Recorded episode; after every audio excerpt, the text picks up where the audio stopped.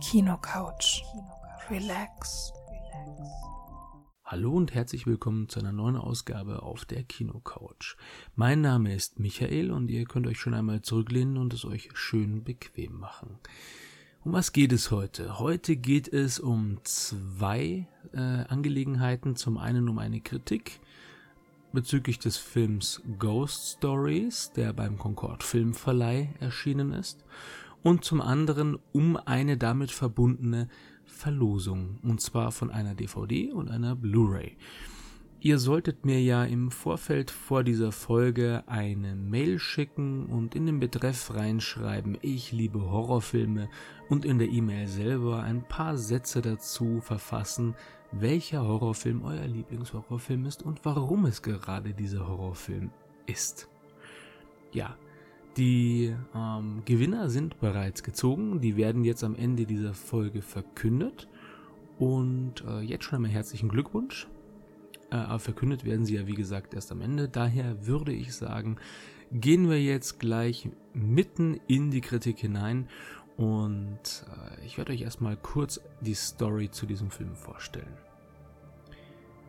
Professor Philip Goodman ist voll und ganz davon überzeugt, dass übernatürliche Phänomene jedweder Art Unfug sind.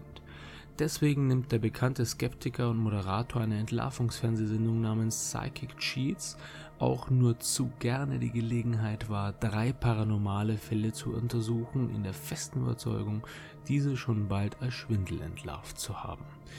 An diesen Fällen scheiterte einst schon sein Idol Charles Cameron, der sich deswegen aus der Öffentlichkeit zurückzog und lange als verschollen galt, bis er Goodman überraschend kontaktiert.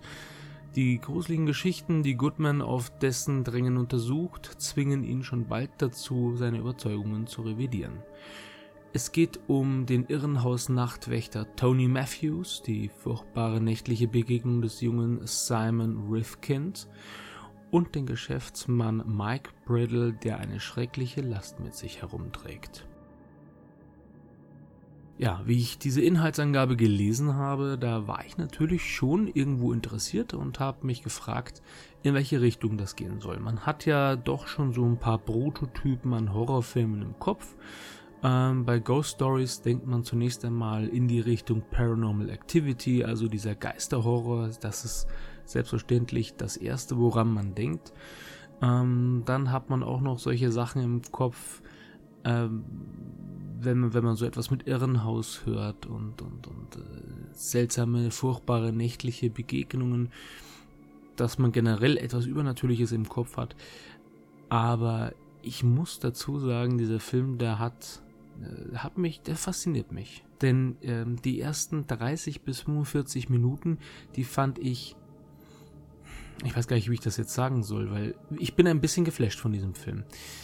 Äh, die ersten 30 bis 45 Minuten, die fand ich persönlich am Anfang etwas zu klischeebelastet, etwas zu klischeelastig. Und ich bin davon ausgegangen, dass man nach diesen 45 Minuten einfach schon ganz genau weiß, wo am Ende die Fahrt hingeht. Und es war auch so ein Film, wo diese drei Einzelgeschichten erzählt wurden, äh, bei denen eigentlich relativ vorhersehbar das Ganze war. Das hat mich schon so ein bisschen, ja, enttäuscht. Aber die letzten 30 Minuten. Ich kann nur alle motivieren, die diesen Film sich anschauen wollen, bis zum Ende durchzuhalten, denn am Ende, und ich werde jetzt nicht spoilern, versprochen, ganz fest versprochen, da werdet ihr belohnt werden. Denn am Ende saß ich auch da und war völlig geflasht, weil ich nicht mit diesem Ende gerechnet habe. Gehen wir mal ganz kurz auf die drei Mini-Stories ein, die in diesen großen Rahmen gesetzt wurden und ähm, wie ich finde, sehr intelligent. Das muss ich aber dazu sagen, das kann man im Nachhinein erst richtig beurteilen, weil am Anfang fand ich das Ganze sehr zusammengewürfelt und, und, und sehr willkürlich. Da geht es zum einen um den Irrenhausnachtwächter Tony Matthews. Äh, Tony Matthews, der von Paul Whitehouse gespielt wird, der so mir noch gar nicht wirklich bekannt war, der ähm, den fand ich zum Beispiel in dieser Story gar nicht mal so überzeugend.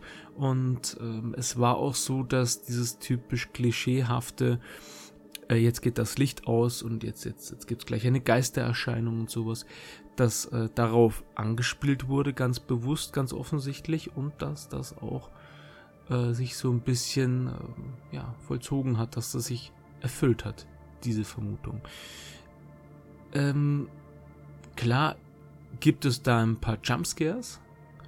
Manche Momente, wenn man dann einen Geist sieht oder etwas anderes sieht und äh, das auf einen zukommt, hatte ich schon fast manchmal das Gefühl, dass da sich der äh, ja, der Film gar keinen Gefallen getan hat, weil er den Jumpscare verschenkt hat. Auf der anderen Seite denkt man sich natürlich auch immer, Jumpscares sind billig. Wieso sollte ich ständig mit Jumpscares mehr oder weniger nur erschrocken werden? Ich will einen echten Grusel haben. Ich will einen echten Schock haben am Ende. Ich will, ich will einen Moment haben gegen Ende des Films, wo ich nachdenke und reflektiere und mir überlege, was, was ist da geschehen? Was ist da passiert? Und habe ich das alles richtig verstanden? Und ich kann vorweggreifen, das kriegt er bei diesem Film. Also vertraut mir, das ist ein Film, der wirklich in irgendeiner Form äh, natürlich gewöhnungsbedürftig ist, aber wenn man durchhält, wird man dafür belohnt. Dann äh, die zweite Story, was ich ganz toll fand, das muss ich jetzt mal an dieser Stelle hervorheben. Ähm, der junge Simon Rifkind, der von Alex Lothar wird er glaube ich ausgesprochen, der hat auch schon in der Netflix-Serie The End of the Fucking World mitgespielt und da war er schon ganz super, äh, ein ganz junges Talent. Also Netflix ist ja allein schon dafür bekannt, dass sie viele neue Schauspieler entdecken und ihnen eine Chance geben und bei Alex Lothar ist es genau das gleiche. Er hat eine unglaublich beeindruckende Performance abgeliefert. Der konnte ähm, in jeder Form überzeugen.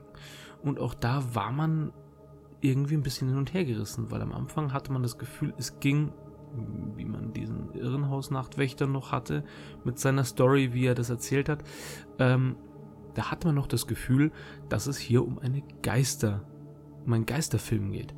Und dann auf einmal hatte man das Gefühl, ich möchte jetzt nicht zu viel vorweggreifen, aber da waren es auf einmal keine Geister mehr, da war es irgendwas anderes, irgendwas Dämonisches. Und das war dann auch irgendwie wieder ein bisschen seltsam, dass man dann in diesem Genre ähm, nochmal einen genrespezifischen Twist macht. Damit hätte ich jetzt gar nicht gerechnet.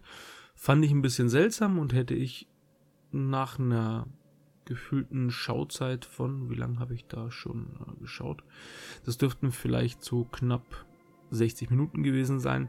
Da hatte ich das Gefühl, dass da eventuell der Film so ein bisschen zusammengewürfelt wurde.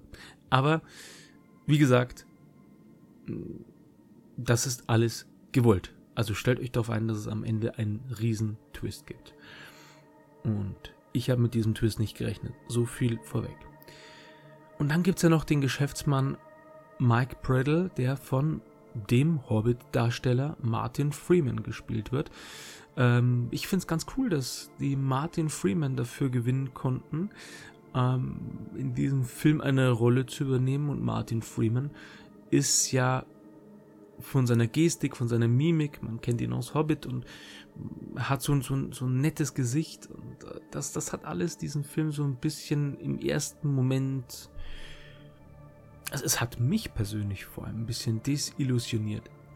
Aber im Nachhinein muss ich sagen, auch das war eine sehr stimmige Besetzung.